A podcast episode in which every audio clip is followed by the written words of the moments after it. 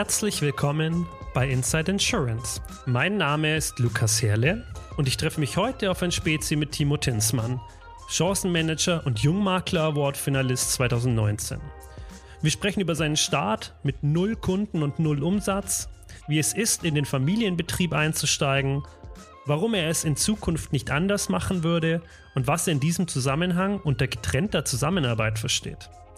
Außerdem kommen wir im Gespräch auch auf die Themen hybriden Vertrieb und Markenaufbau bei Social Media.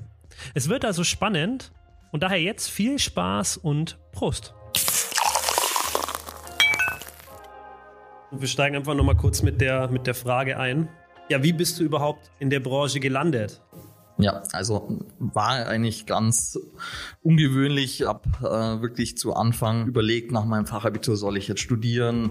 Mich hat die Juristerei auch mal gereizt und dann viel hin und her überlegt, bis dann mein Vater eben um die Ecke kam und äh, gesagt hat, ja, überleg dir doch mal in die Versicherungsbranche reinzuschnuppern weil er da auch eben seit 15 Jahren tätig war schon und habe mir das Ganze dann mal angeschaut und äh, für gut befunden zum damaligen Zeitpunkt und hatte dann meinen Start tatsächlich bei der Generali in der Ausschließlichkeit und habe dort auch meine Ausbildung gemacht über zwei Jahre. Hast du es denn sofort für gut befunden? Also ich meine, jetzt sind wir mal ganz ehrlich, unsere Branche steht ja nicht dafür, besonders, mh, hm, besonders dazustehen und oftmals vielleicht auch zu Recht, aber war das für dich sofort dann klar, ja, okay, ich möchte es auch machen oder hat sich das erstmal so ein bisschen Überwindung gekostet, ich jetzt mal fast schon? Also das hat mich tatsächlich eingangs schon erstmal Überwindung gekostet, weil ich jetzt auch nicht so das Sprachrohr war. Ich konnte mich zwar immer gut artikulieren und läuten und war auch empathiefähig und war alles super, aber so diesen Vertrieb, diesen Verkauf, das war tatsächlich schwierig für mich, erstmal das umzusetzen, weil ich da anfänglich auch nicht der Typ dafür war und konnte ich mich erstmal nicht mit identifizieren. Und das hat sich dann auch später noch gezeigt, dass ich dann wirklich äh, auch noch studiert habe danach, nach der Ausbildung, weil ich erstmal auch für mich neue Wege nochmal gehen wollte und mir ein anderes Bild machen wollte und mich weiterentwickeln wollte. Und dieser Ebene konnte ich anfänglich nicht so viel damit anfangen, äh, vor allem dann auch für mich persönlich jetzt eben in der Ausschließlichkeit. Und ähm, das war einfach nichts für mich. Und so habe ich es dann jetzt erst die letzten Jahre für gut befunden. Ja.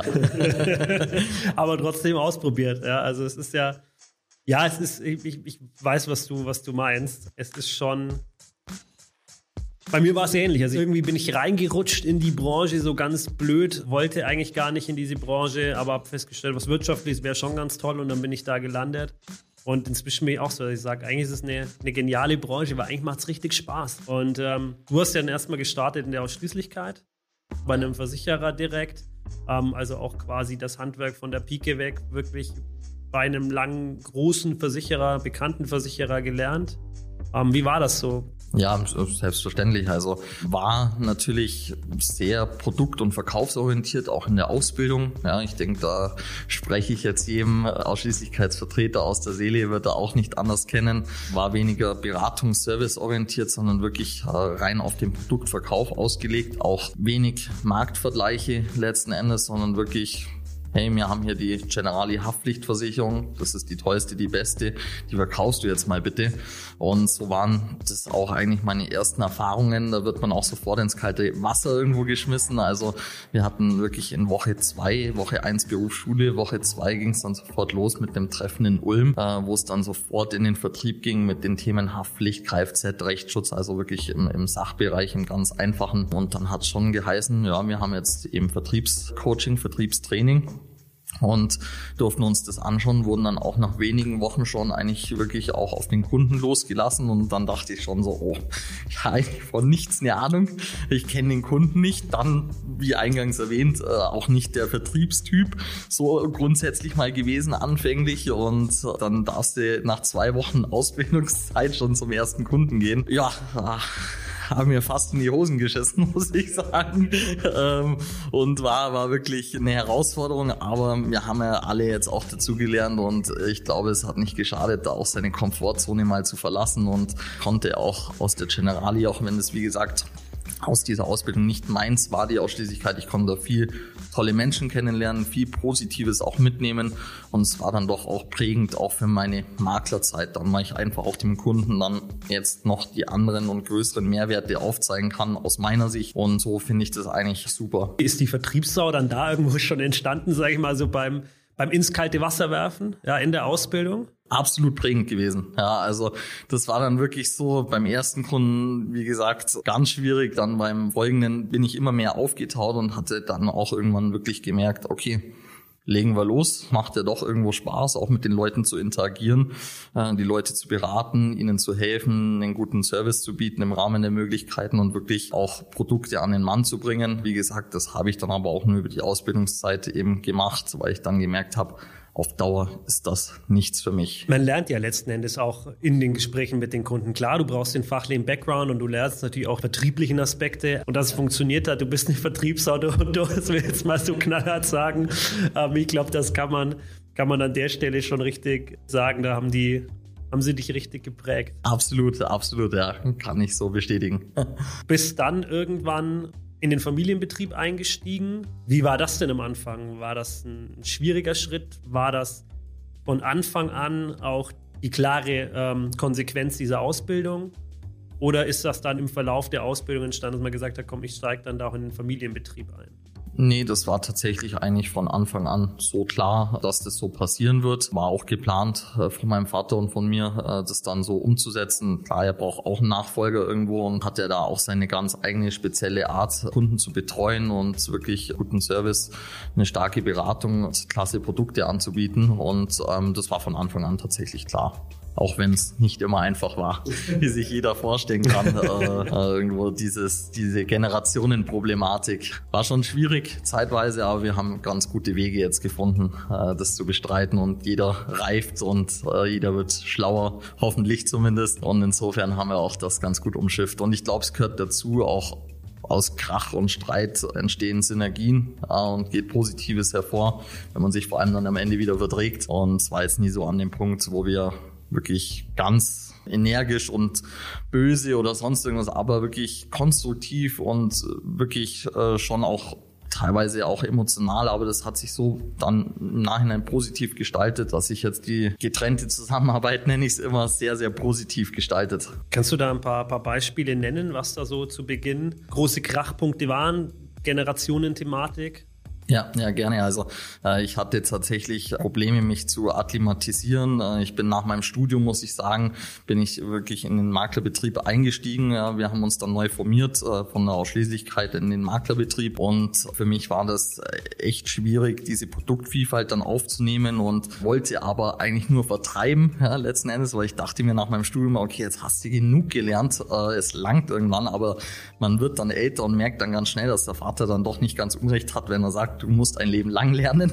Das will man mit Anfang 20 nicht so hören, äh, sage ich mal, aber irgendwann kommt dann schon die Einstellung dazu und das war so, so ein Problem zu Beginn ähm, und es entwickelt sich natürlich weiter dahingehend auch, dass wir dann wirklich unterschiedliche Vorstellungen haben und das Zeitalter, irgendwo der, der Zeitgeist äh, nagt ja und es geht alles weiter und viele äh, Leute kennen es dann, die auf die 60 zugehen, die haben dann vielleicht nicht mehr so die Muße, etwas weiter zu entwickeln oder auch weiterzubringen oder den Zeitgeist auch auf allen Ebenen zu bedienen.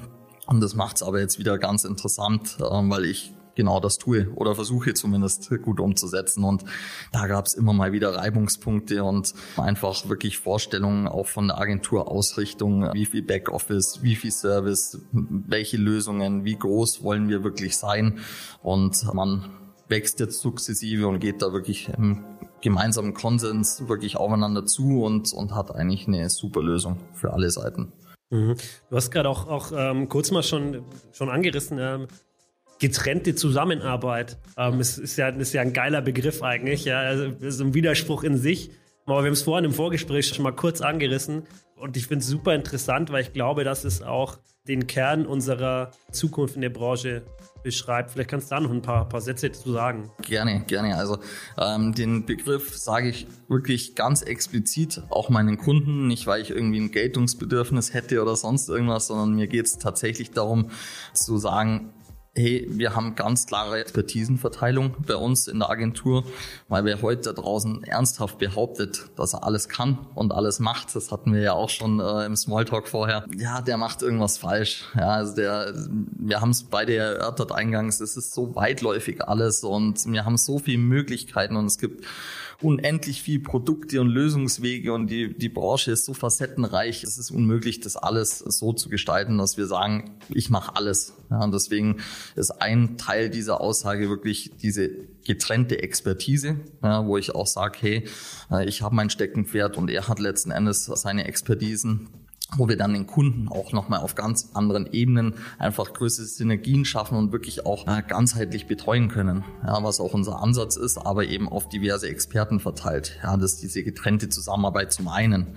Zum anderen habe ich mir auch gesagt, ich kenne ganz, ganz viele Leute in Familienbetrieben, die haben nicht die Möglichkeit, weil sie eben nur ein Produkt haben und ein, eine Lösung oder eine Dienstleistung und diese auch nur zusammen in einen Geldbeutel werfen können und dann schauen können, was übrig bleibt, haben wir einfach den Vorteil, auch durch unseren Verbundpartner VFM, dass wir das super trennen können. Ja, und mich, mir war es auch persönlich ganz wichtig, mich jetzt nicht 20 Jahre auf den Lorbeeren meines Vaters auszuruhen und dann übernehme ich das Schiff irgendwann mal und wird dann schon laufen. Nee, ich wollte bewusst selbst mir was aufbauen, einfach um selber zu sagen, hey, kann auch stolz auf äh, gewisse Dinge zurückblicken und es war mir persönlich irgendwo einfach wichtig, auch was eigenes zu leisten und auch meinen Beitrag dann auch in den, wie du erwähnt hast, in den bereits bestehenden ja, Familienbetrieb zu leisten und das war für mich ganz, ganz wichtig auch und auch prägend, weil ich habe tatsächlich bei null Kunden und null Euro Umsatz begonnen. Ja, und auch das war dann trotz Ausbildung, trotz Studium und einer größeren, einem größeren Erfahrungsschatz nochmal sehr, sehr prägend irgendwo und wichtig. Und möchte ich, ich würde es heute nicht anders machen, ja, ganz ehrlich. Das ist geil. Also das, das ist immer das Beste, sagen zu können, ich würde es nicht, ich würde es nicht anders machen.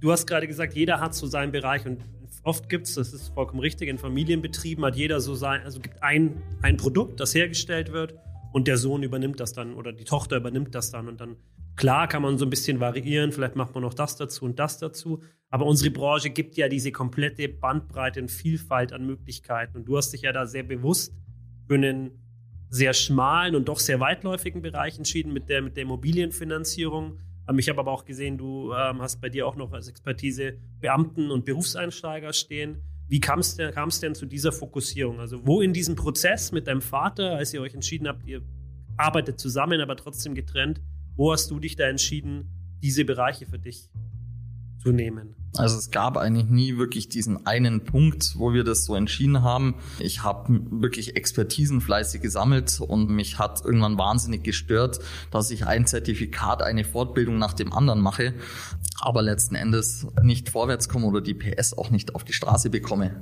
Ja, letzten Endes. Und das hat mich massiv gestört und habe dann auch gesagt, okay, weg von dem ich mache alles, ja, hin zum ich mache wenige Dinge, die dafür aber richtig gut und hole mir dafür für andere Lösungen und Produkte und Dienstleistungen wirklich auch die Experten an Bord. Und das war eigentlich für mich das entscheidende oder der entscheidende Faktor. Und das kam eigentlich wirklich sukzessive über die Jahre. Ich habe dann meinen Beamtenspezialisten bei der AXA gemacht, habe dann meinen, meinen Immobiliardarlehensvermittler bei der IHK gemacht vor vier Jahren. Und so kam eins nach dem anderen und habe dann irgendwann gesagt, okay, es hat sich eigentlich der Gedanke dann entwickelt zu sagen, ja, ich muss jetzt einen speziellen Weg gehen und möchte eigentlich wirklich junge Menschen, junge Familien ins Eigenheim verhelfen oder auch zur ersten Kapitalanlage durch eine Finanzierung und einfach für sie auch das dazu passende und für sie passende zugeschnittene Versicherungskonzept ihnen bieten. Ja, und da haben wir heute super viele Möglichkeiten und das hat mich eigentlich wirklich gereizt und an Immobilien bin ich auch irgendwo hängen geblieben. Ich habe alles probiert, mal nur Firmen, mal nur Beamte, aber das hat mich alles äh, irgendwo nicht zufriedengestellt, sondern ich wollte wirklich in den Immobilienfinanzierungsbereich. Das baut sich jetzt auch über die Jahre äh, sukzessive auf und das war mir der größte Anreiz und dazu eben jungen Menschen, jungen Familien, auch Studenten schon aufzuzeigen, hey, wie kommst du zur eigenen Immobilie oder welche Versicherungslösungen brauchst du denn schon in jungen Jahren? Und das, das macht mir eigentlich so am meisten Spaß, weil ich halt auch merke, diese Leute sind mit mir irgendwo jetzt mit knapp 30 dann irgendwo auf einer, Wellenlänge oder auch auf Augenhöhe zumindest. Ja, und ich glaube, dass sich da noch mal ganz anders beraten lässt als äh, wenn ich jetzt zu einem 50- oder 60-Jährigen gehe, wo dann schon eine Diskrepanz automatisch entsteht. Ob bewusst oder unterbewusst, das sei jetzt dahingestellt, aber mir persönlich fällt es immer leichter, mit, mit Leuten plus minus fünf Jahre, acht Jahre mein Alter.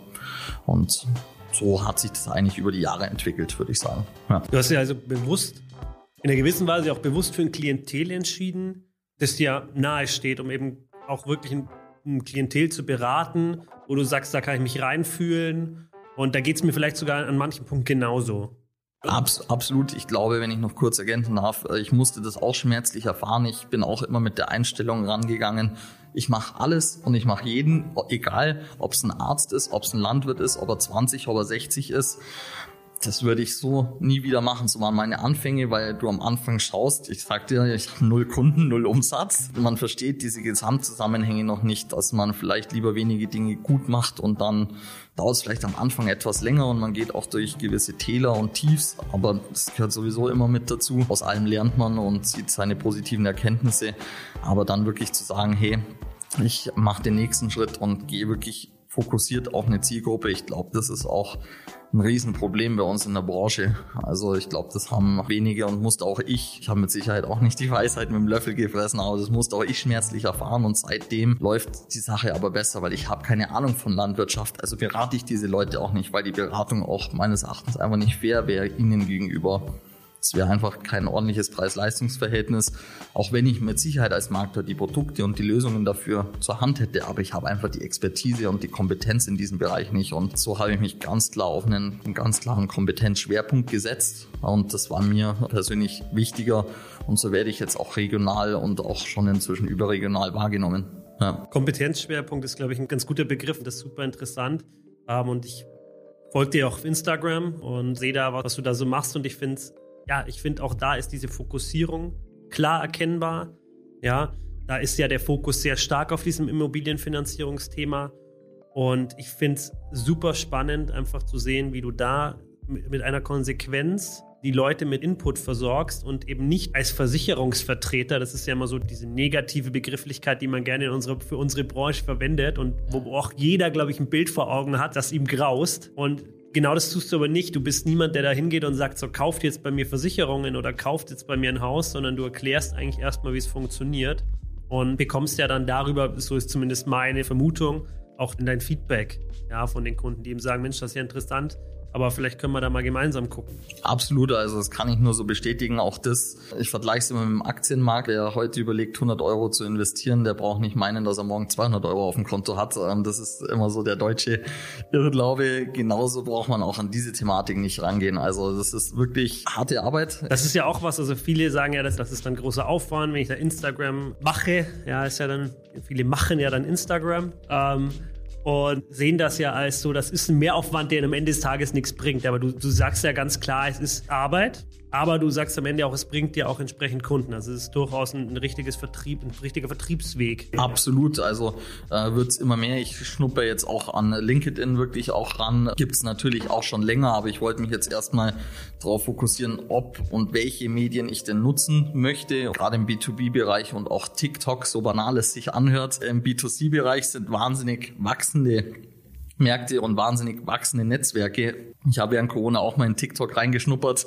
Es, es ist jetzt so eine Sache für sich, lassen wir einfach mal so stehen. Aber auch hier, ja, ich sage mal ganz blöd, da hockt der Kunde von morgen. Ja, weil das Durchschnittsalter in TikTok liegt irgendwo zwischen 12 und 15, glaube ich, roundabout. Und die Leute nehmen einen wirklich wahr. Also ich, ich werde auch in meiner Stadt äh, auch wirklich von den Leuten schon als äh, Chancenmanager, so, so nenne ich mich dann auch in Instagram, angesprochen und auch wahrgenommen. Und dann merkst du, ach cool, das, das hat ja doch einen Mehrwert und die Leute geben einem auch dann überwiegend wirklich positives Feedback, ja, weil man einfach auch Wissen weitergibt. Und selbst wenn der Kunde nicht zu einem kommt, ja, oder der Interessent, ja, so hat er was gelernt, selbst wenn er es mal woanders macht, auch alles nicht tragisch, aber wenn irgendwas mal nicht funktioniert und wenn irgendwo Probleme entstehen oder wenn er mal wirklich eine Frage hat, dann stehst du halt als erstes auf der Kurzwahlliste desjenigen und das macht es eigentlich relativ interessant. Was sagt dein Papa so dazu, wenn du ihm jetzt sagst, Mensch, Papa, ab morgen mache ich auch TikTok-Videos. Oh ja, also es interessiert ihn glücklicherweise nicht mehr so. Also mit, mit 30 äh, bin ich dann irgendwo auch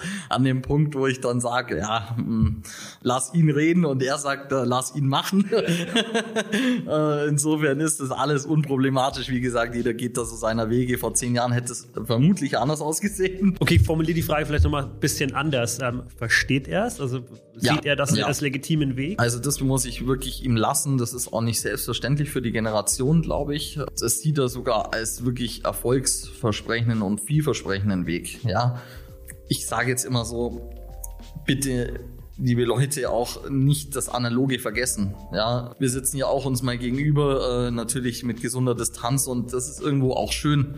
Ja, und so mache ich das auch mit meinen Kunden. Ich habe deutschlandweit Kunden inzwischen, ja, teilweise durch Social Media, teilweise durch andere Gegebenheiten, wo ich auch sage, ja, die kann ich halt aufgrund der Digitalisierung halten und loyalisieren und auch innerhalb Deutschlands wirklich Leute dazugewinnen.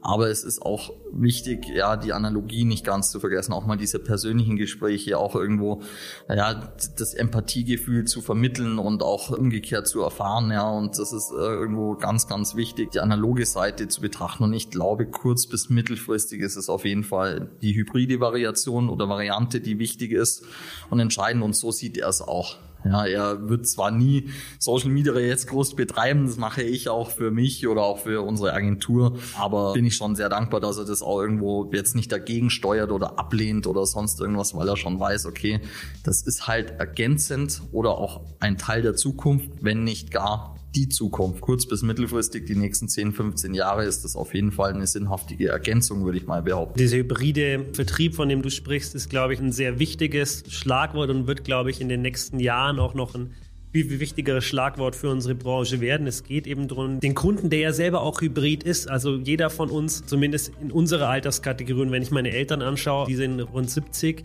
selbst die sind auf Instagram unterwegs, selbst die nutzen Spotify, selbst die sind ja hybrid unterwegs. Also selbst die sind ja nicht nur analog, sondern auch da wird die Zeitung mal online gelesen. Und dementsprechend müssen wir ja auch unsere Art und Weise zu kommunizieren anpassen, ja, an das Verhalten eben unserer Kunden. So ist zumindest meine Wahrnehmung und das trifft sich ja ziemlich genau mit dem, was du auch beschreibst. Hältst du es denn wenn man sich jetzt entscheidet, weil wir haben ja auch gesagt, wir wollen so ein paar, paar, Tipps auch noch mitgeben, wenn man sich jetzt entscheidet, auf Social Media zu gehen, wenn jetzt ein Kollege von dir sagt, ja, in Zukunft möchte ich auch auf Social Media aktiver sein. Und zum anderen, wie notwendig hältst du es auch, dich selber dabei als Marke zu präsentieren?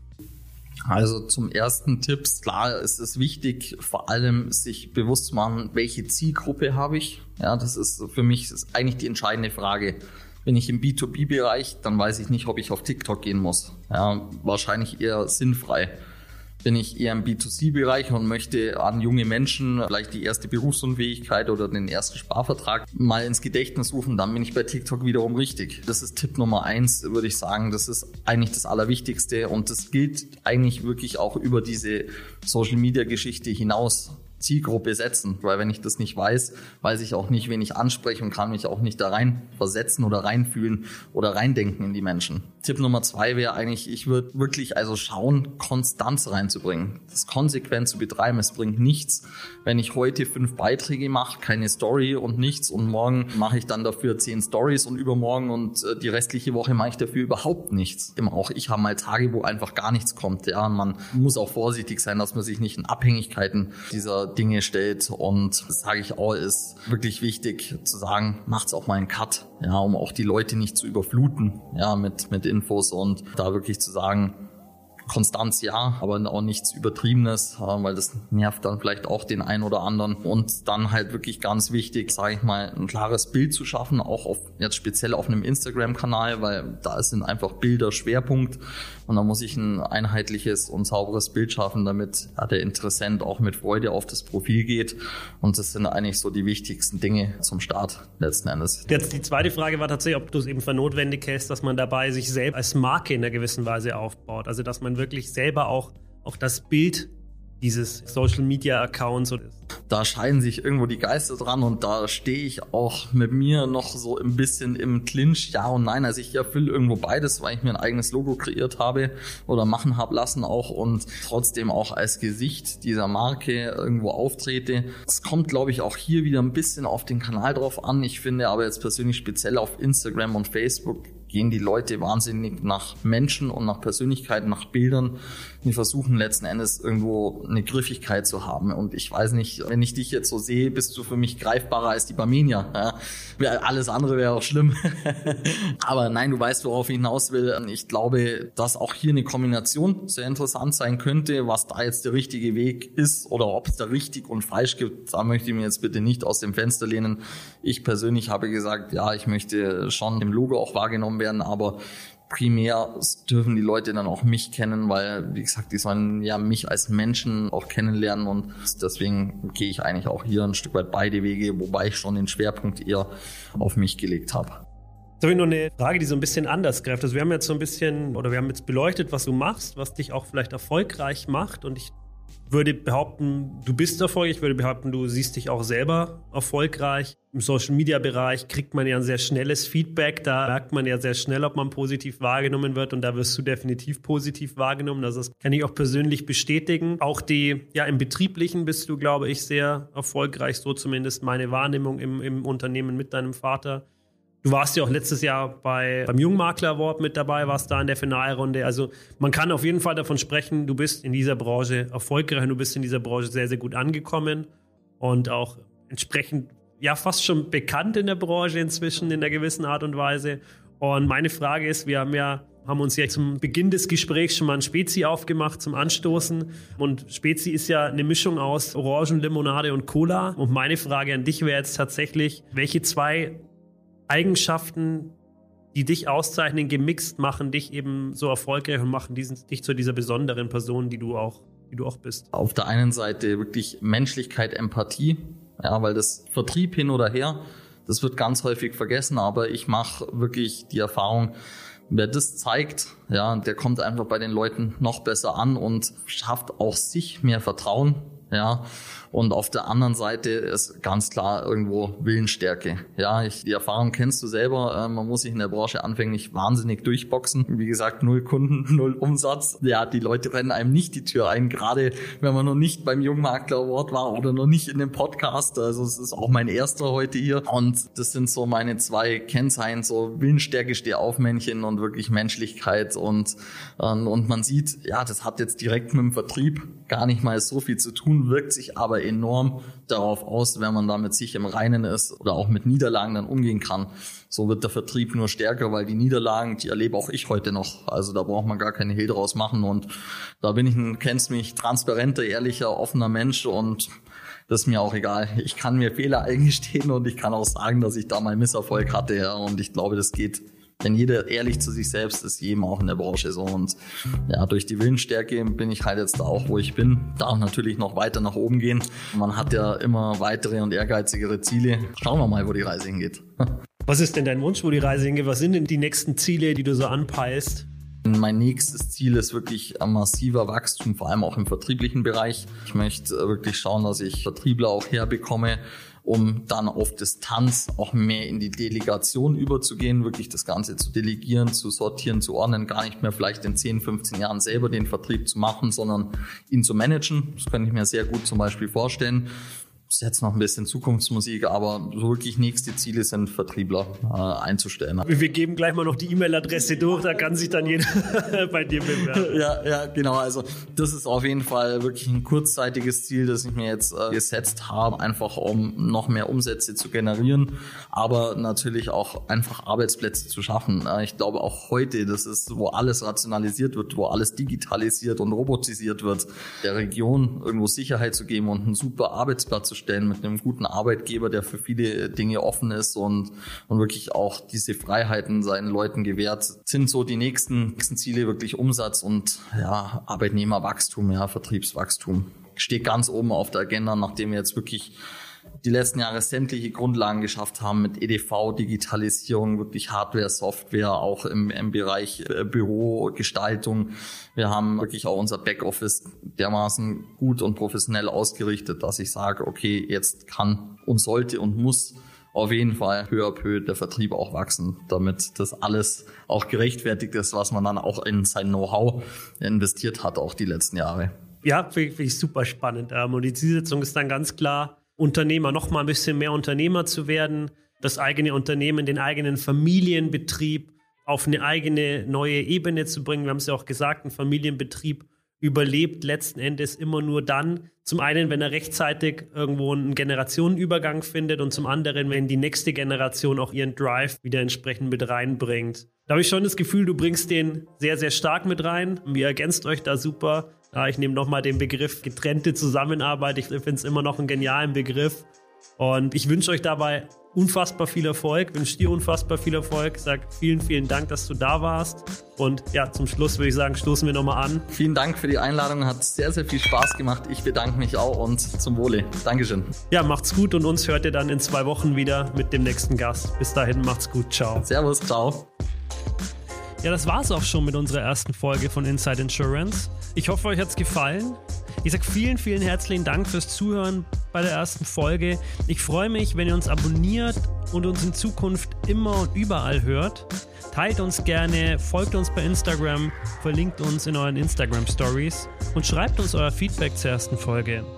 Ich bedanke mich bei allen, die den Podcast möglich gemacht haben, speziell bei Benedikt Preuß, Carsten Bitter, Michael Albrecht und dem super Team von Brust und Partner.